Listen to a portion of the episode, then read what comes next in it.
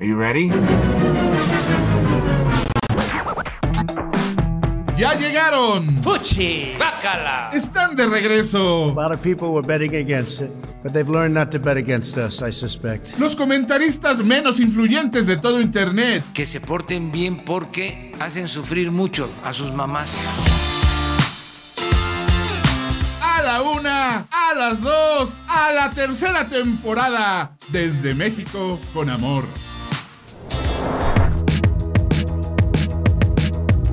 Esta semana en Desde México con Amor ponen las primeras vacunas a ciudadanos mexicanos. O sea, a los que hicieron fila y no se murieron de insolación. Bienvenidos a los Juegos del Hambre. A ver, a ver al cine. Es lo que diríamos si no acabaran de quebrar todos los cines en México. El osito bimbo se vuelve símbolo de la resistencia en México. Porque nada dice anarquía como unos deliciosos bimbuñuelos.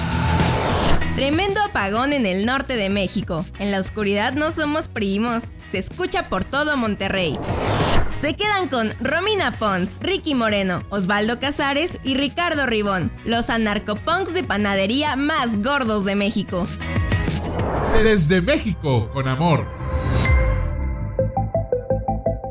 Señoras y señores, entrañables audible escuchas, la menstruación. El único tema sangriento que les da miedo a los hombres, porque no sean videos de decapitados del blog del narco o cualquier película de Quentin Tarantino, con eso no hay pedo. Pero ven tres gotitas de sangre en un calzón y ya se andan desmayando. Mi nombre es Romina Pons y afortunadamente me tocó a mí hacer esta nota porque no quiero ni pensar en la sarta de estupideces que hubieran dicho cualquiera de estos tres sobre el tema. ¿Qué es lo que pasa? Que en la prohibición de plásticos que hay en la Ciudad de México, ahora le tocó a los tampones. Verán, los tampones no son de plástico, pero tienen un aplicador de plástico que ayuda a que el tampón llegue hasta arriba del cuello uterino. ¿Qué pasa si no hay aplicador? Pues a usar el dedo, amigas, a usar el dedo. Espérate, Romina, no seas extrema. Hay aplicadores de cartón. Así es, pero estos, sobre todo si no tienes práctica, acaban todos aplastados y resulta peor. Además, no deslizan tan fácil y pues en pocas palabras es un pedo. Ustedes dirán, ¿y la copa menstrual qué? La verga. Güey, es que no me dejan leer. Ahí voy, ahí voy. ¿Y la copa menstrual qué? Sí, está muy de moda y es uno de los temas favoritos de los progres, pero no es para todas. Pues ponerla es súper complicado y a fuerza necesitas un baño para quitarla, lavarla, enjuagarla y volvértela a poner. Ya quiero ver cómo lograr esa hazaña en un baño Sunny Rent de un festival. Y eso que yo soy una fifi y esa suele ser mi situación más complicada. Pero la realidad es que miles de mujeres no tienen acceso a baños o agua y ahí sí, señores, bienvenidos a la Pasión de Cristo versión chilena. ¡Romina, no mames!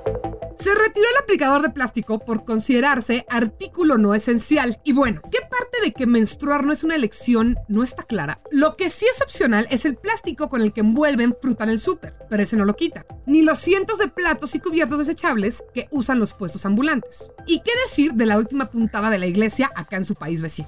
Repartir la ceniza del miércoles de ceniza en mini bolsitas Ziploc que más bien parecía cocaína con carbón activado. ¿Saben ustedes, mis adorados oído de escuchas, por qué hay legislaciones tan absurdas? Pues porque la gran mayoría de las personas que están detrás de esas leyes creen que el clítoris es una criatura mitológica. A ver, vamos a ver qué pasaría si las cosas fueran al revés. ¿Se imaginan si fueran los hombres los que menstruaran? De entrada, podrás conseguir tampones, copas, toallas y quién sabe qué otro gadget hasta en la gasolinería. Pero eso es lo de menos. Me puedo imaginar perfecto a los hombres haciendo competencias, viendo quién sangra más. Ah, no mames, mira la estelota de sangre que dejé, güey. Soy más hombre que tú, güey, me la pelas. O poniéndose sangre artificial en los calzones desde pubertos para demostrar que ya son hombrecitos. ¿Qué, qué, qué, qué, güey? Claro que no es chamoy. Sí es real, mira, huélela, huélela. Sí es chamoy, güey. Y hasta tendrán en sus oficinas, exhibidos frente a todo mundo, sus trofeos de sangrado.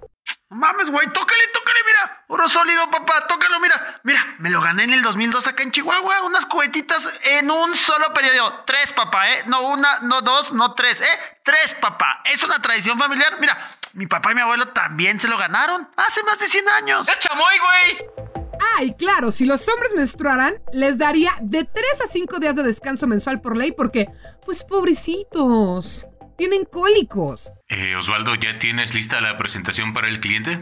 No, jefe, perdón, no la acabé. ¿Cómo que no la acabaste, cabrón? Si urge. Es que. Es que Oye, mi día, jefe. Ah, no, no, mi príncipe, mi príncipe, no se diga más. Tómate tres días, un tecito, dile a tu pinche vieja que te haga un caldito de pollo. Vieja inútil. Pum, pum, pum, pa' mi pinche show.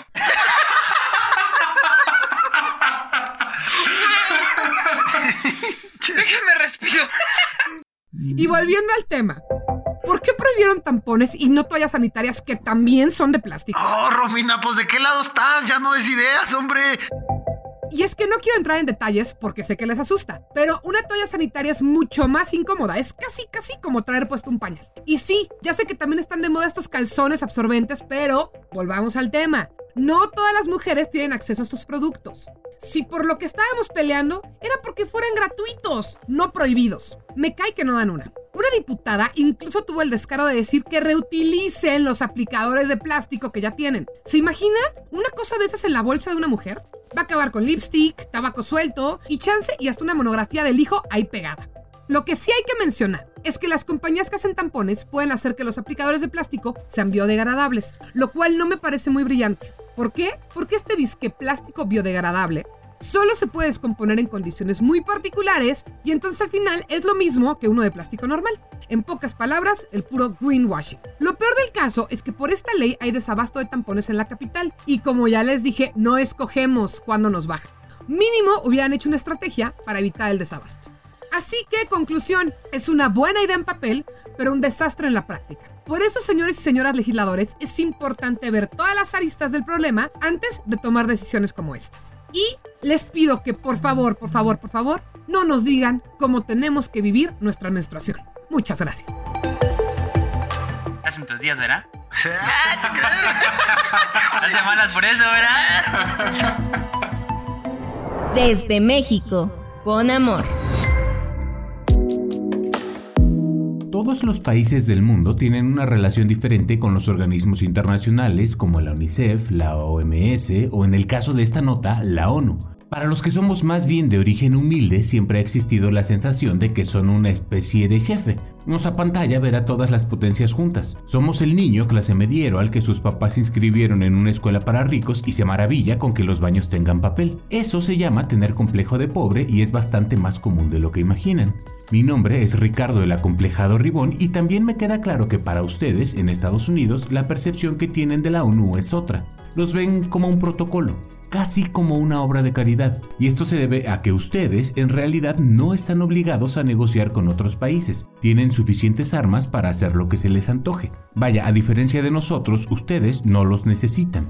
También tiene que ver con el hecho de que ustedes son los que más presupuesto le aportan. Casi una cuarta parte del dinero de la ONU viene de Estados Unidos. Ellos son los que dependen de ustedes. Ustedes son el niño rico en esa misma escuela, el niño tan rico que sus papás acaban de donar un campo de fútbol nuevo, de pasto sintético, con reflectores, marcador digital, todo verguísimas. Pero Ribón, ¿tú eres el niño pobre en esta historia? ¿Algo que quieras contarnos, neta? Yo era el único que llegaba en camión Osvaldo. Me bajaba dos cuadras antes para que no me vieran, pero todos notaban que olía a programa de atención social. ¿Ese campo de fútbol del que hablas es una metáfora?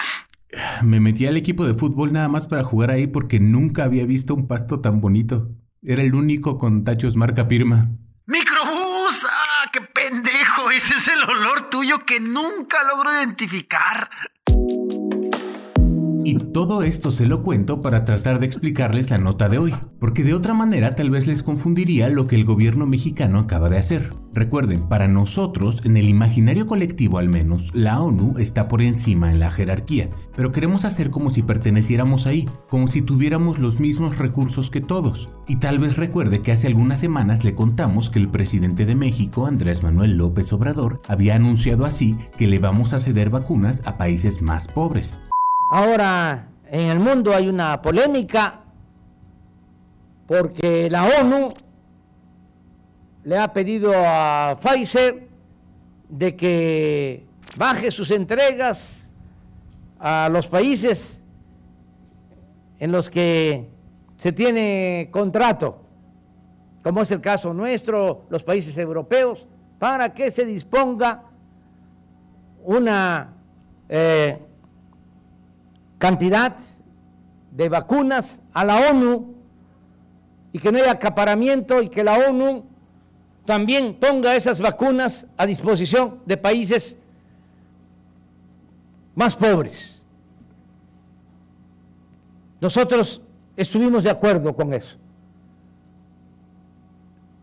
Que nos bajen y luego nos repongan lo que nos corresponde. Es absolutamente normal que cuando queremos quedar bien frente a alguien nos hagamos los chingones. Yo sé de eso. Pero si vamos a hablar de ayudar a países en crisis, pues México está en el top 3 de peor manejo de la pandemia y de los que más ayuda necesitan. Tal vez no tengamos la peor economía del mundo, pero tampoco estamos como para andar comprando muchos kilos de ayuda en la caja del súper. De nuevo, clase medieros a mucha honra. Y el tiro nos acabó saliendo por la culata porque ahora no tenemos vacunas suficientes. Fuimos el único país que por lucidito aceptó recibir menos y vamos muy atrás en el plan de vacunación, cosa que les explicaré en la siguiente nota. Y al final nuestro aporte no significó nada para este plan internacional de igualdad y nada más nos pasó a joder a nosotros. Y al día de hoy son 10 países, entre ellos ustedes, los que tienen acaparado el 75% del total de vacunas en el mundo y tuvimos que ir a la ONU a reclamar eso por medio de nuestro secretario de Relaciones Exteriores, Marcelo Ebrard. A evitar el acaparamiento de vacunas y acelerar las primeras etapas de las entregas de COVAX, privilegiar la distribución a los países de menores recursos. Lo que está ocurriendo hoy abre una enorme brecha entre ese pequeño grupo de países que mencioné y el resto de los países, el grueso de la comunidad internacional que no tiene acceso suficiente a las vacunas. Podríamos decir, nunca habíamos visto una división tan profunda que afectase a tantos en tan poco tiempo. Y a continuación voy a hacer algo que rara vez ocurre en este programa. Voy a estar un poco de acuerdo con el planteamiento del gobierno. Y es que me puedo burlar un chingo de que quedamos como idiotas, pero a lo mejor en esta ocasión los pobres tienen un punto y sí es necesario planear mejor la distribución de la vacuna, porque es lo único que puede salvarnos a todos a largo plazo. Por ejemplo, aún no existen conclusiones definitivas de cuánto dura la inmunidad generada por la vacuna probablemente sea distinta dependiendo del laboratorio que la fabrica. ¿Y qué pasa, por ejemplo, si con el surgimiento de nuevas cepas resulta que hay que tomarla más de una vez por año? Y la producción anual no alcanza para que todo el mundo pueda hacer eso. ¿Qué vamos a hacer? ¿Tomar turnos? ¿Solo un país se salva? ¿O tres o diez? No todos los países van a poder, es mi punto. Definitivamente no suficientes para generar inmunidad de manada a menos que se prohíban definitivamente los viajes internacionales, cosa que no va a pasar. Entonces, ¿tiene sentido una distribución que no esté planeada para lograr la cobertura global? La respuesta es no. Porque mientras en un solo país siga vivo el virus, todos estamos en riesgo. Recuerden que al principio de todo esto el virus solo existía en Wuhan. Vacunar a toda tu población es una pequeña meta, pero no la solución final para terminar con la pandemia. Es más, si eres una potencia mundial deberías ser de los más interesados en alcanzar una solución que no permita el resurgimiento de brotes para poder reactivar la economía al 100%. Pero por el momento nadie está pensando en el largo plazo, excepto este joven llamado México, humilde y becado en esta escuela internacional con nuestros tenis Pirma en los pies, pero muchas ganas en el corazón. Desde México, con amor. En México no somos progres. En México nos gusta jugar que somos woke y bien progres, pero en realidad los que son llamados de izquierda son más persignados que los más de derecha. Aquí no hay propuestas que realmente sean progresistas, ni que avancen a crecer como país. Nosotros tenemos ideas que a la primera suenan bien, pero al analizarlas carecen de sentido. Como una nota que escribes tú. No, no, no, Romina, perdón, pero sí te voy a decir que estás equivocada. Ah, vaya, alguien, alguien me defiende. Gracias, gracias, Ribón. Las notas de Osvaldo definitivamente no suenan bien a la primera.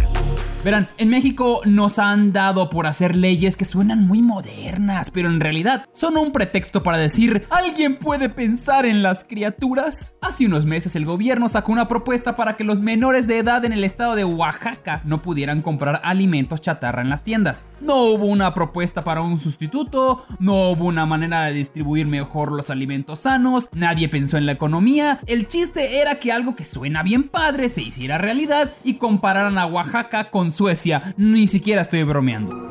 Algunos estados le siguieron la corriente y eso comenzó como una bola de leyes que seguían en el mismo rubro. Ya no solo no podían vender nada de esas cosas en las tiendas de la escuela, sino que tampoco afuera de las escuelas. Una tradición que todo niño que haya estudiado en una primaria tuvo la suerte de vivir. Tomarte un granizado con agua de dudosa procedencia, acompañado de unos chicharrones igual de dudosa procedencia, con una salsa picosa que por supuesto también dudabas de su procedencia. ¿Cómo? ¿Sus choferes no probaban sus alimentos antes de dárselos? Sí, amigo, sí, cl- claro que sí, lo que tú digas. Pero hubo una propuesta que estuvo rondando desde hace años en el Congreso mexicano y que se volvió realidad gracias a los de siempre progresivos morenistas. ¿Conocen al tigre Toño de las Azucaritas? Mm, tal vez te suene Tony the Tiger cuando pides tus Frost Flakes. Tal vez conozcan a Kool-Aid Man o a Samuel Tucán, a Twinkie the Kid, o tal vez conocen al tío Willy, ¿no? Bueno, ese no es de ninguna marca, es un tío que se fue hace un año de su casa y mis primos creen que se fue con otra familia. ¡Regresa, tío Willy! Bueno, pues si vienen a México puede que encuentren todos esos productos, excepto que no verán a las mascotas porque los legisladores creen que los niños son estúpidos. Que, aclaro, sí lo son, creen que un hada les da dinero por sus dientes, vaya imbécil. Pero los políticos creen que esa es la razón por la cual hay tanta obesidad infantil, que por eso hay tanto niño con senos y por eso Ribón tiene una cola en el cabello.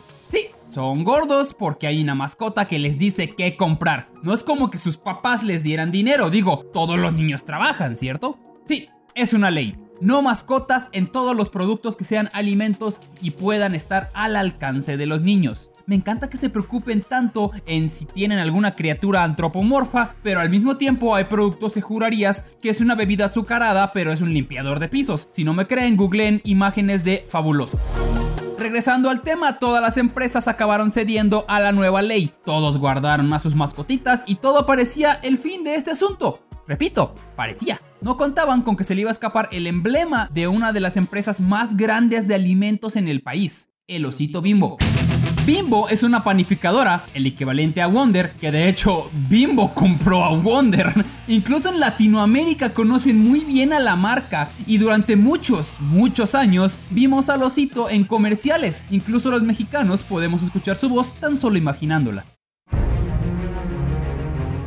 Era una mañana tranquila en Twitter cuando apareció una de esa clase de tweets que sabes que va a iniciar con algo bueno, ya que decía, Raza, no me lo van a creer. Seguido de eso, vimos la imagen de una reconocida marca de servilletas que cuenta con un perrito como mascota. Y recuerden, prohibieron las mascotas en los empaques de comida. Y junto al perrito se encontraba nada más y nada menos que el osito bimbo. ¡Ey! Nadie dijo que no podía aparecer en otros productos. La gente se volvió loca. La, la, verdad disfrutamos mucho este movimiento que era una cachetada a la realidad de la publicidad en México. Y esperen, que no acaba ahí. Días después volvimos a ver otro tweet diciendo Raza, no me lo van a creer. Esta vez el osito bimbo estaba impreso dentro de uno de sus productos.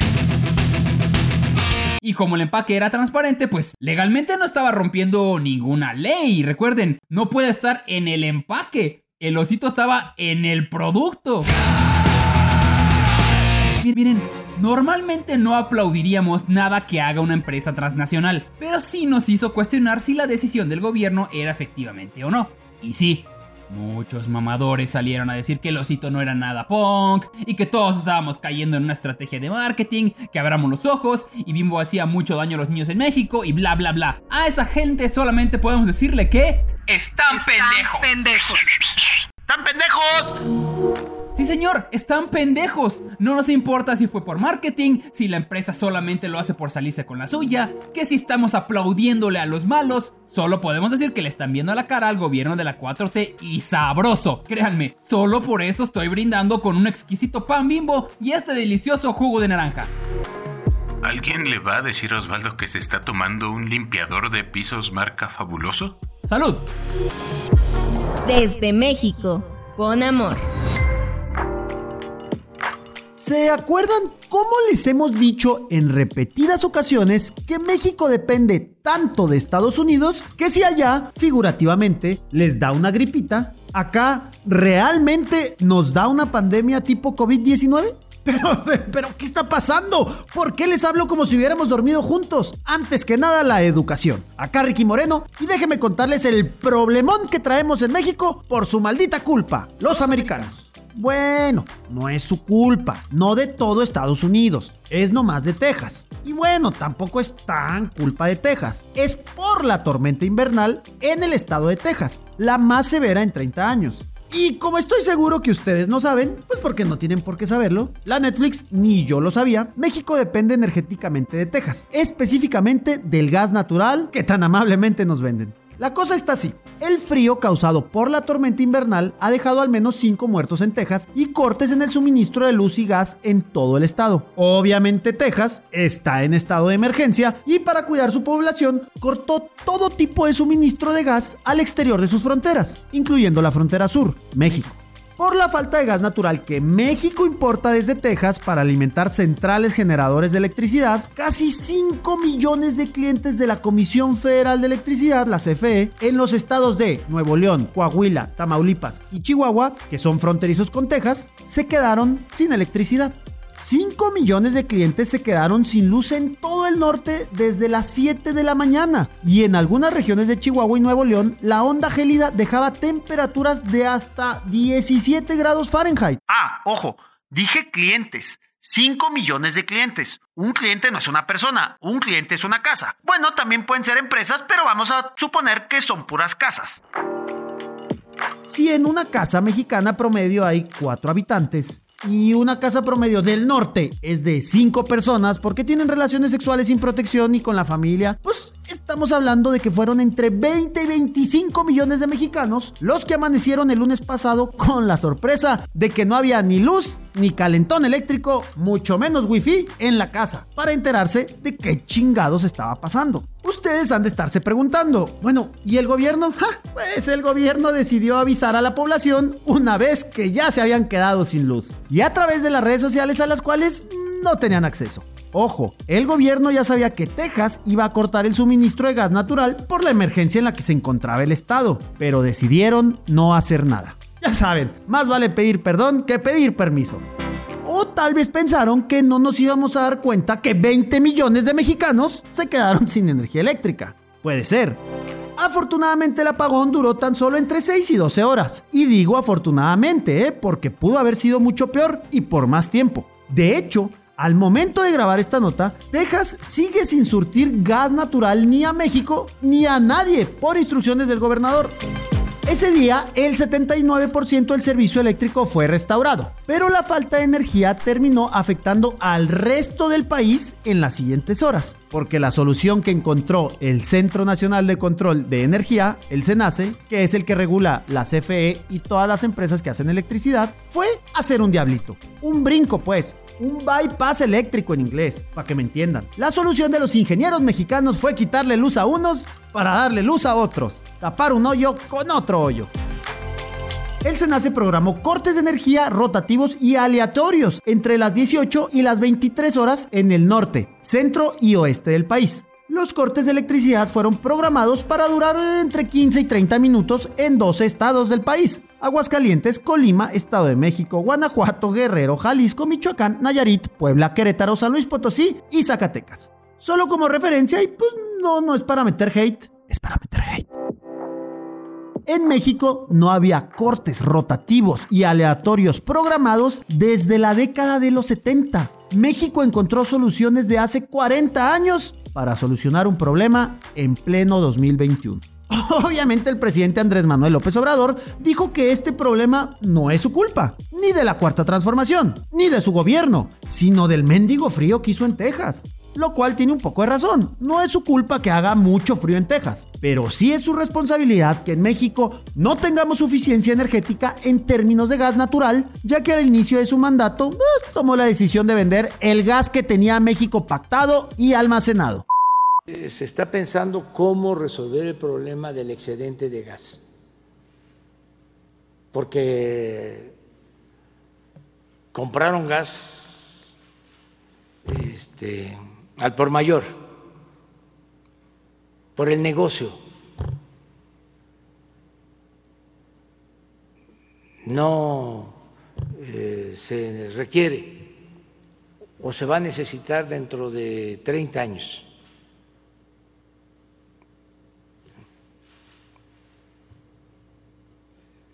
Hay gas eh, de sobra. Ojo, no es que llevemos la cuenta, pero en este sexenio ha habido más apagones que en cualquier otro de este milenio. De hecho, el último fue hace menos de 50 días, el 28 de diciembre del 2020, cuando la CFE dejó sin luz a 10.3 millones de usuarios, que es que porque se les había prendido un pastizal y ¡pum! se le fue la luz al país. No me queda la menor duda que la cuarta transformación es una realidad, como dice el presidente, pero el que vaya a la cuarta transformación no significa que prenda, como la luz en México. Desde México, con amor.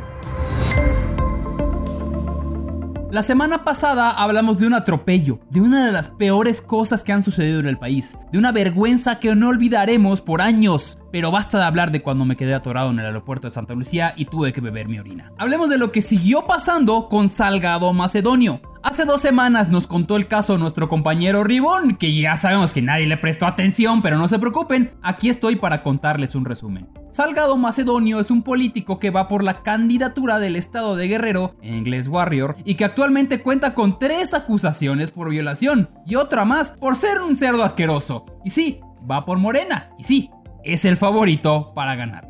Y como Salgado Macedonio viendo cómo sus pastillas empiezan a dormir a sus víctimas, aquí es donde se pone buena la cosa, ya que incluso integrantes feministas que apoyan a la 4T se declararon en contra de tener a Macedonio como candidato. Poco a poco han tenido que tragarse sus palabras porque ya entendieron que en la 4T o va o te vas pero de puntitas a ver a tu jefa. Así que eh, todo este grupo tuvo que aceptar lo inaceptable, a apoyar todos a Macedonio, pase lo que pase, todo lo que pase.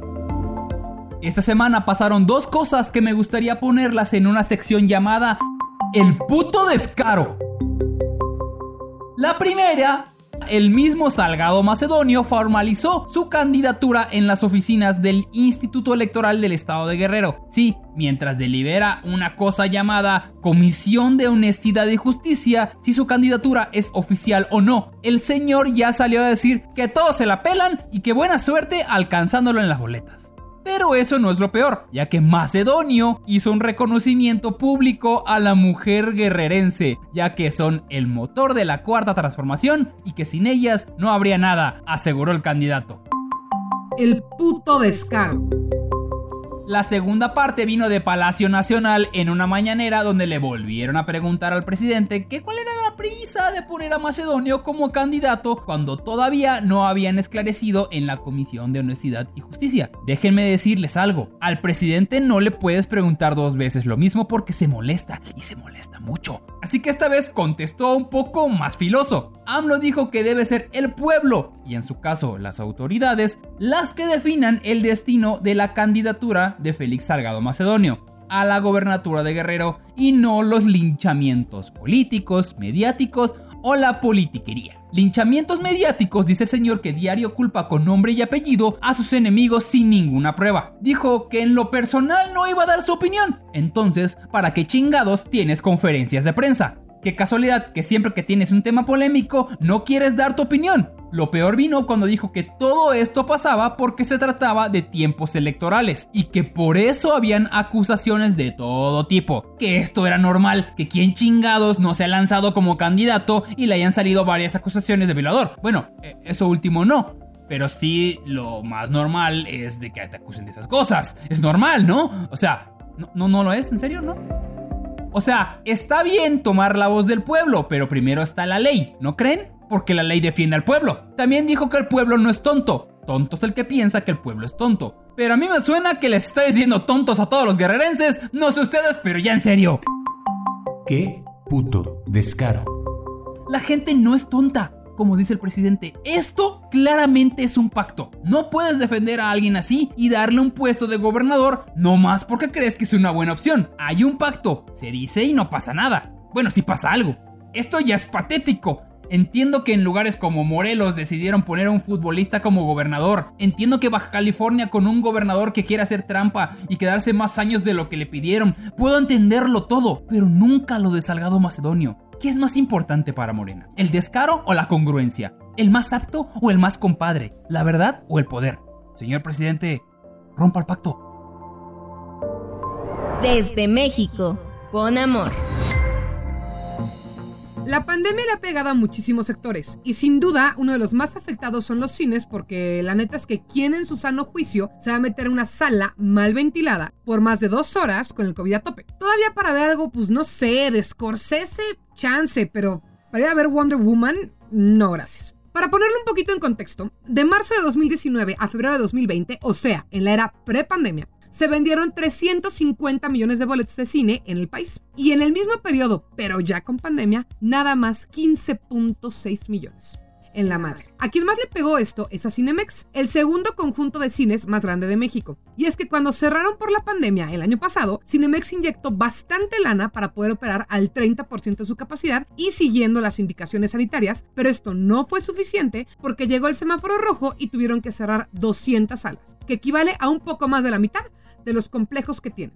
Y por esto, Cinemex ya ha cerrado, pero ahora indefinidamente, que también se pueden tener como for good varios de sus complejos. 145 cines para ser exactos, y además están trabajando con bancos para ver cómo reestructurar la deuda de 230 millonzotes de dólares que tienen hasta hoy. ¡Ah, huevo! ¡Qué chido! ¡Qué chingo a su madre! ¡Los ricos! ¡Vivanlo! Mmm, pues no, querido Charo, las cosas no funcionan así. En un mundo como el nuestro, los ricos nunca pierden. Y les voy a contar una anécdota de por qué pensar que atacar la ideología neoliberal, como le dicen y whatever that means, va a afectarle a los ricos. En el lejano 2017, cuando éramos felices, porque no había pandemia ni estaban en el poder, pero sí era año electoral, yo trabajaba en una dependencia de gobierno. Y como buena dependencia de gobierno, trabajábamos mucho, ganábamos mal y la gran mayoría apoyaba a López Obrador. El tema del aeropuerto estaba con todo. Y un Chairo, que me cae bastante bien, empezó a defender el aeropuerto de Santa Lucía con el argumento de que se iba a chingar a los ricos. Estaba extasiado porque según él, con este nuevo aeropuerto se iban a chingar a los corruptos y además al 1% más rico de la población. Entonces, pues le hice ver que a los ricos les da completamente igual. Ellos pueden llegar al aeropuerto que sea en su suburban, manejadas con sus choferes, mientras ellos duermen, comen, trabajan o se meten cocaína con carbón activado mientras sus hijos creen que es otro miércoles de ceniza. En cambio nosotros, de la clase media para abajo, tendremos que pagar un Uber o un taxi que posiblemente nos costaría igual o más que el boleto de Viva Aerobús que compramos en la promoción del Buen Fin. Esta es la misma actitud de aquellos que se emocionaron en redes porque Cinemex puede quebrar que su nivel de abstracción no llega más allá de quejarse porque las palomitas de ahí están bien pinches caras y que qué bueno que se joden los ricos. Y entonces ven casi casi como un logro propio que una cadena de ese tamaño quiebre. Que Cinemex cierre se traduce potencialmente en que 14 mil personas pierdan su trabajo y con ello pues el sustento de sus familias en una época en la que no está nada fácil conseguir chamba. Además, varios trabajadores de Cinemex ya denunciaron que les dejaron de pagar. Y en la página ya no se puede acceder a nada que no sea el loguito de la empresa, que dicho sea de paso, le urge una manita de gato.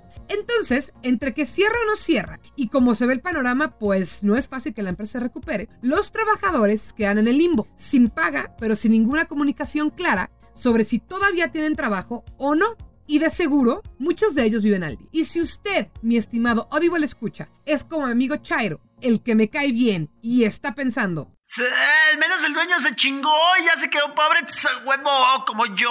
Pues temo decirles que no.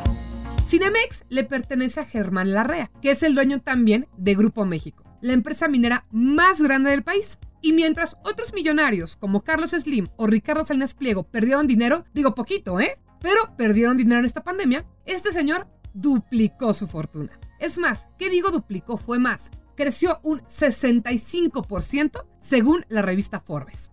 Entonces, pues. Forbes, mija, Forbes. En español es Forbes. ¡Forbes!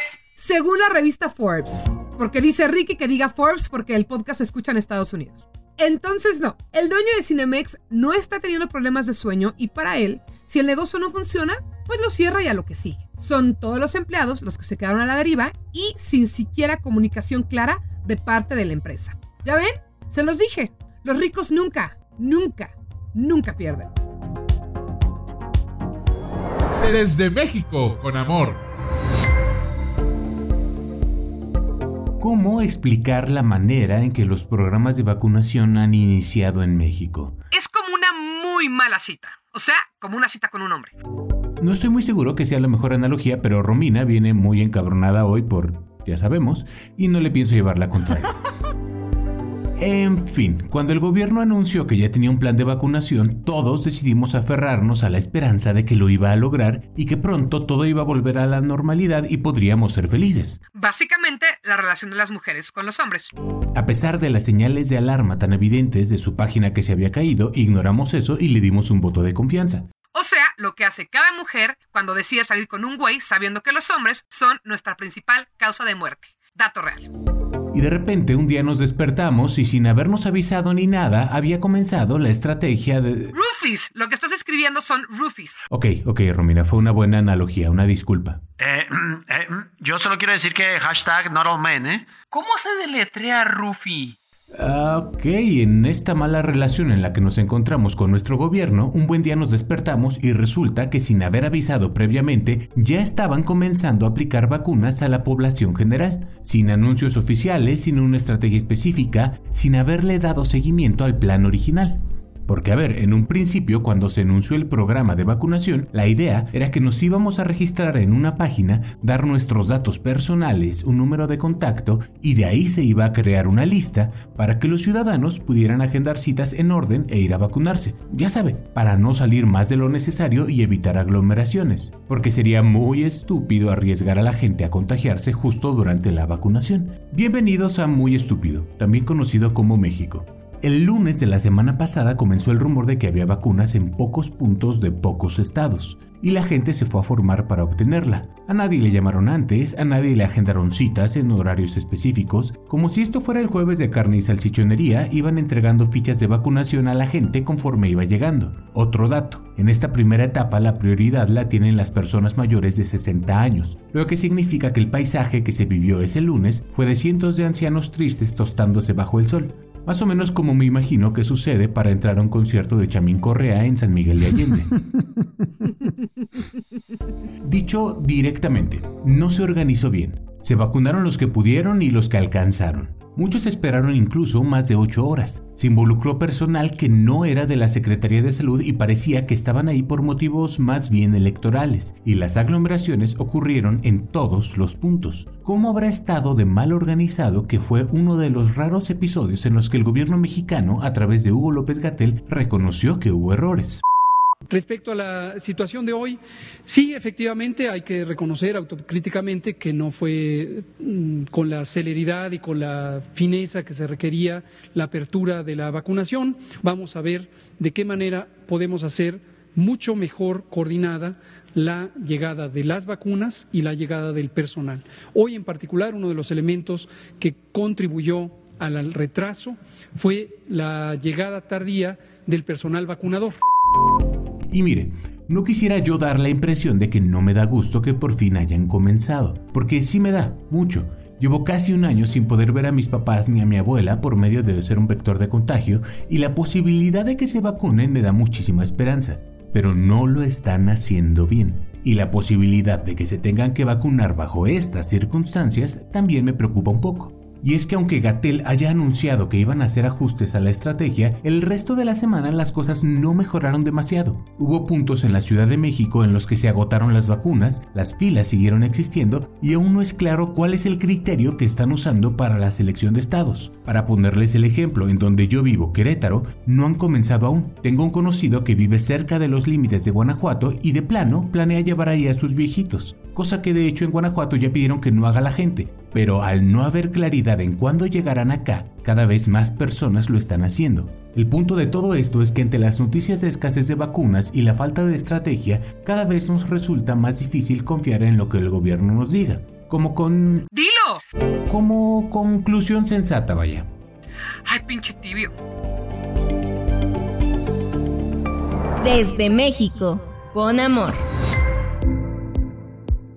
Cerrar ciclos, decir adiós, las despedidas. Por ahí dicen los que van a terapia y esas tonterías que una de las cosas más importantes es poner fin a las cosas, que es indispensable decir adiós para poder decir hola a nuevos retos o experiencias. Algunos recomiendan hasta tener sexo del adiós cuando uno termina una relación, una o diez veces, o las que sean necesarias. Bueno, pues hagamos caso de esto y digamos adiós al muro fronterizo de Trump. O sea, ¿qué creían que iba a decir? Hacerle el amor, ¿no? Guácatelas, mucho menos a Trump. Y es un muro. Y es que tal, y como lo había prometido durante su campaña, una de las primeras medidas ordenadas por Joe Biden durante su primer día como presidente de Estados Unidos fue detener la construcción del muro en la frontera con México. Nada dice ya lo pasado pasado de mejor manera a la administración de Trump que poner fin a la construcción del muro. Tal vez el proyecto más representativo de todo el mandato de Donald Trump. Bueno, al menos para nosotros, ya que estuvo chingue y chingue y hasta quería que nosotros lo pagáramos. Pero le faltaron manos para el peladón de reata que nos dio. Apenas en agosto pasado, Trump decía y presumía que ya hemos construido 300 millas del muro fronterizo. Agregó dicho muro. Pronto estará listo y nuestros números en la frontera son los mejores de la historia. Por cierto, México is paying for the fucking muro. O como se diga muro en inglés, por si no lo sabían. Añadió en esa oportunidad el exmandatario. Es más, Trump se creía tanto esto que en todos sus actos de campaña insistía en estas dos ideas. Uno, que el muro avanzaba rápidamente y dos, que el invoice estaba del lado mexicano, el del muro. Ya para rematar la mentira, decía que para este año, el 2021, ya se iban a completar 800 kilómetros del mentado muro. Pero ya hablando en serio y dejando a los idiotas que creían y aplaudían estas mentiras, ¿cuánto logró realmente avanzar el muro de Trump antes de que Biden cerrara la llave del financiamiento federal que mantenía vivo al proyecto? Empecemos ofreciendo algo de contexto. La frontera entre Estados Unidos y México tiene una longitud de 3.142 kilómetros y antes de que Trump llegara a la Casa Blanca había barreras o vallas de separación en un tercio de la frontera, unos mil kilómetros o 620 millas. Durante la campaña del 2016, Trump prometió construir el muro a lo largo de toda la frontera. Eh, luego reculó y aclaró que solo cubriría la mitad, pues dado que la naturaleza se encarga del resto. Según los últimos datos de la Oficina de Aduanas y Protección Fronteriza, la Customs and Border Protection, al pasado 4 de enero se habían construido, abro comillas, 452 millas, cierro comillas, es decir, 727 kilómetros del muro. Y aunque pareciera que Trump sí llegó, o al menos casi llegó a la meta, la verdad es otra, como todo lo que pasó en la presidencia de Trump. De los más de 700 kilómetros, abro comillas, construidos, cierro comillas, la inmensa mayoría son sustituciones o reparaciones de estructuras que estaban deterioradas. Eso significa que en realidad solamente se construyeron unos 129 kilómetros de muro nuevo, de los cuales 53 kilómetros corresponden a vallas secundarias, lo que deja un total de 76 kilómetros, unas 45 millas de barreras primarias totalmente nuevas, es decir, de muro de verdad.